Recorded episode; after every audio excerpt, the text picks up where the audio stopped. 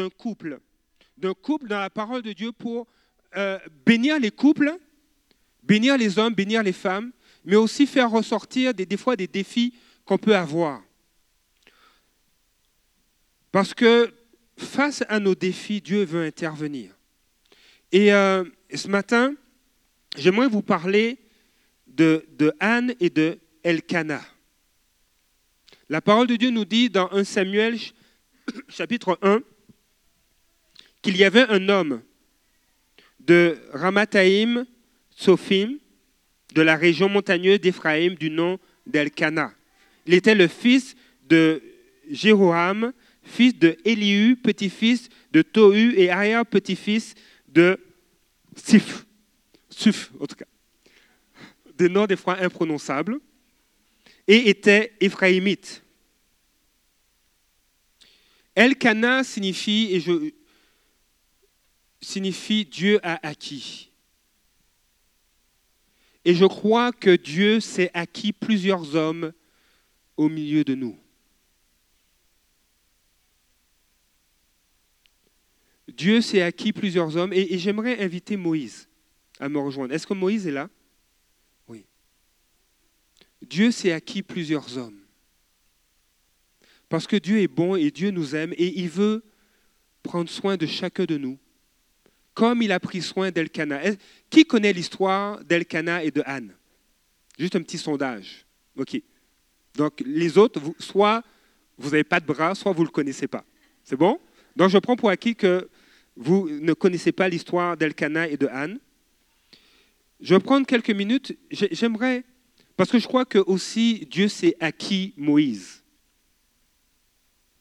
Et, j'aimerais en, quelques minutes que tu nous partages ce que tu as vécu. Et je cherche mon petit papier qui me donnait des conseils, mais bon, je l'ai perdu. Ce que tu as vécu lors de cette retraite avec les hommes, dont le thème était prendre son envol.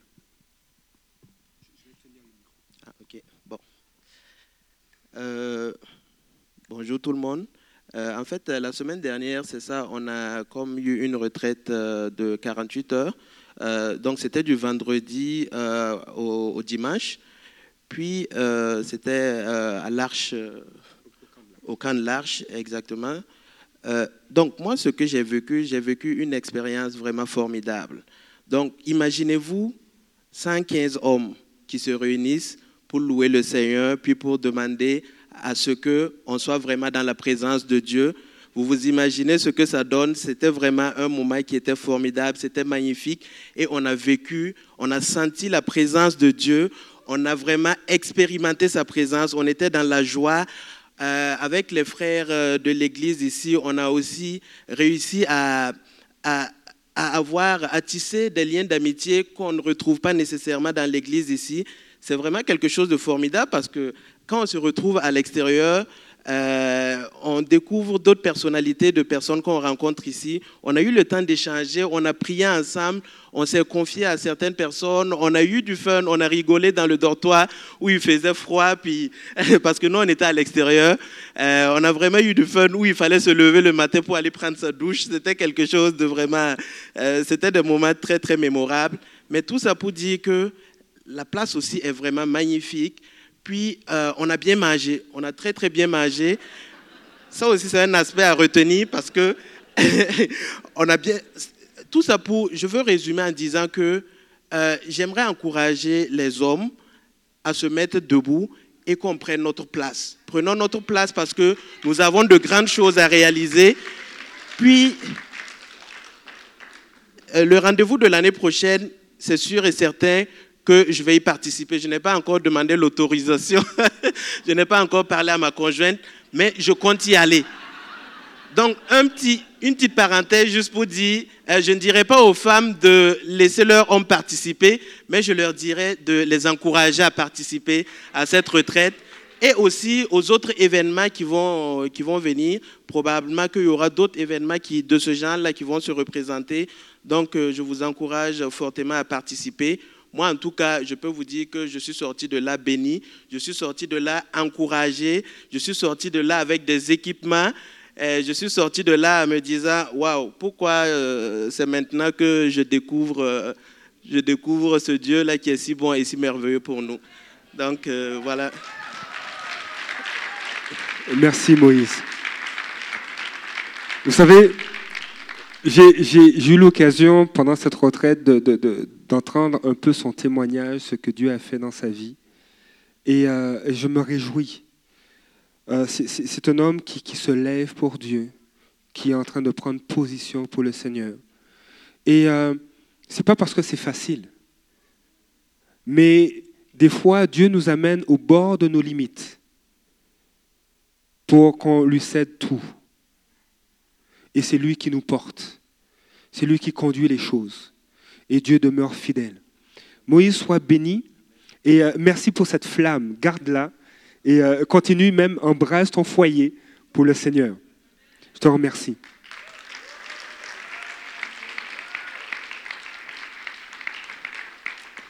Vous savez, on, a tous des défis. Moïse et son épouse, ils ont leurs défis. Elkana aussi avait ses défis. Et je ne vais pas lire tout le texte, mais je, vais vous résumer une partie. Elkana avait deux épouses, une qui s'appelait Anne et une autre qui s'appelait Pénina. Et, Anne, Anne était stérile, elle ne pouvait pas avoir d'enfant alors que, que Pénina avait des, enfants. Et à cette époque, à l'époque de l'Antiquité, euh, c'était une honte pour la femme de ne pas pouvoir avoir d'enfants. Et il y avait une tare, un poids social qui venait avec cette réalité. Il n'y avait pas de possibilité d'insémination artificielle. Il n'y avait pas de possibilité de, de, partir à ton compte et, de, subvenir à tes besoins. Elle était, les, femmes qui étaient stériles euh, étaient comme des personnes qui avaient la lèpre. Qu'est-ce qui ne va pas? Est-ce que tu es maudit? Est-ce que Dieu, tu n'as pas la faveur de Dieu sur ta vie? Donc, en plus de ne pas pouvoir enfanter, il y avait toute cette pression sociale et culturelle. Et on voit au, début du, chapitre 1 que Elkanah aimait tout de même particulièrement son épouse. Et, euh, c'est mentionné au verset 5, dit, mais à Anne, il donnait une double portion. Lorsque euh, il partait faire des sacrifices et il y avait ce, temps où ils, allaient adorer Dieu, il honorait son épouse en lui donnant une double portion, car il l'aimait, même si l'Éternel l'avait rendu stérile. Et tout le temps, dans le contexte de, polygamie, tout le temps, Pénina embêtait Anne et il faisait ressortir cette situation où elle était stérile.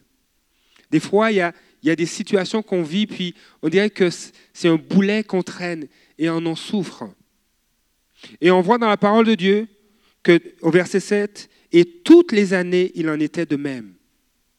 Pénina embêtait Anne et Anne souffrait dans son âme, dans son cœur. Des fois, il y a des situations où c'est comme ça, on dirait que c'est récurrent. Année après année, il y a quelque chose qui t'agace, qui te fait de la peine, qui te blesse, qui te heurte. Et ce matin, ce que je veux te dire, c'est que Anne, et je pense, plusieurs d'entre vous, je pourrais dire, euh, Moïse, je pourrais dire Cynthia, je pourrais dire Étienne, plusieurs d'entre vous, ce qu'ils ont fait comme Anne, ils sont allés devant Dieu. Et ils ont répandu leur peine à Dieu. Dit Seigneur, j'en peux plus.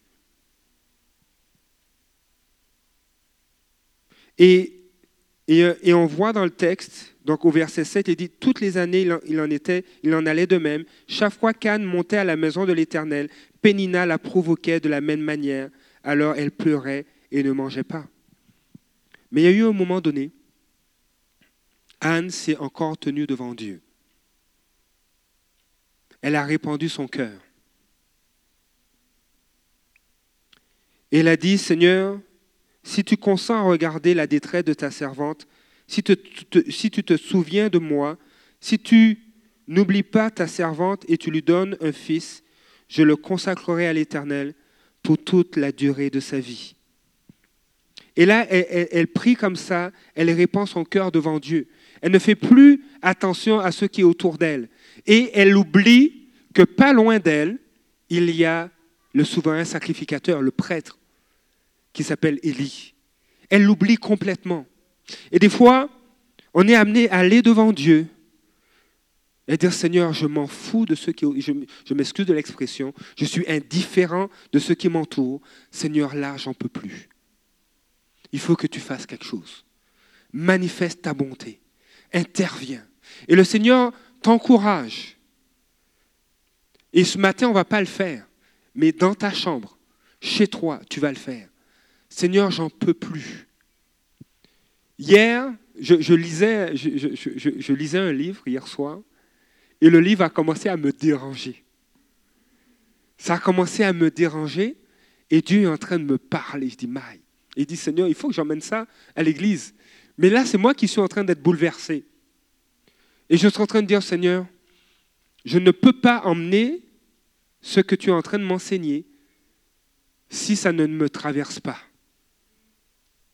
Je ne peux pas.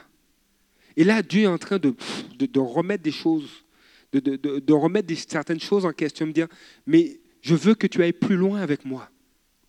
Il y a des choses que Dieu travaille, même dans la vie d'un pasteur. Parce que Dieu veut me, faire voir sa perspective. Et Dieu veut que nous puissions voir la perspective qu'il a pour nos vies. Et pour avoir la perspective de Dieu, nous avons besoin d'aller dans sa présence. Et, je vous dis, hier soir, hier soir j'aime passer du temps avec mon épouse. Euh, c'est un moment, quand les enfants sont couchés, on s'assoit, on discute. Et, c'est vraiment des, temps bénis.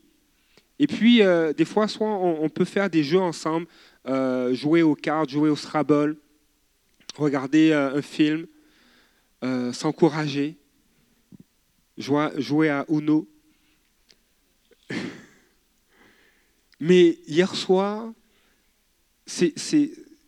il fallait que je passe du temps avec mon épouse, mais ces choses-là pâlissaient par rapport à ce que Dieu était en train de me dire. Il m'attirait dans sa présence. Il me dit, viens.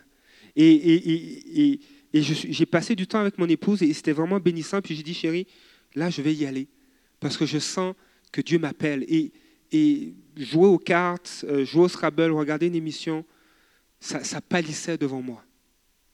Et il y a des moments où il faut que ces choses pâlissent par rapport à notre intimité avec Dieu. Parce que Dieu veut nous parler. Dieu veut changer les choses. Et, Anne, c'est ce qu'elle a vécu.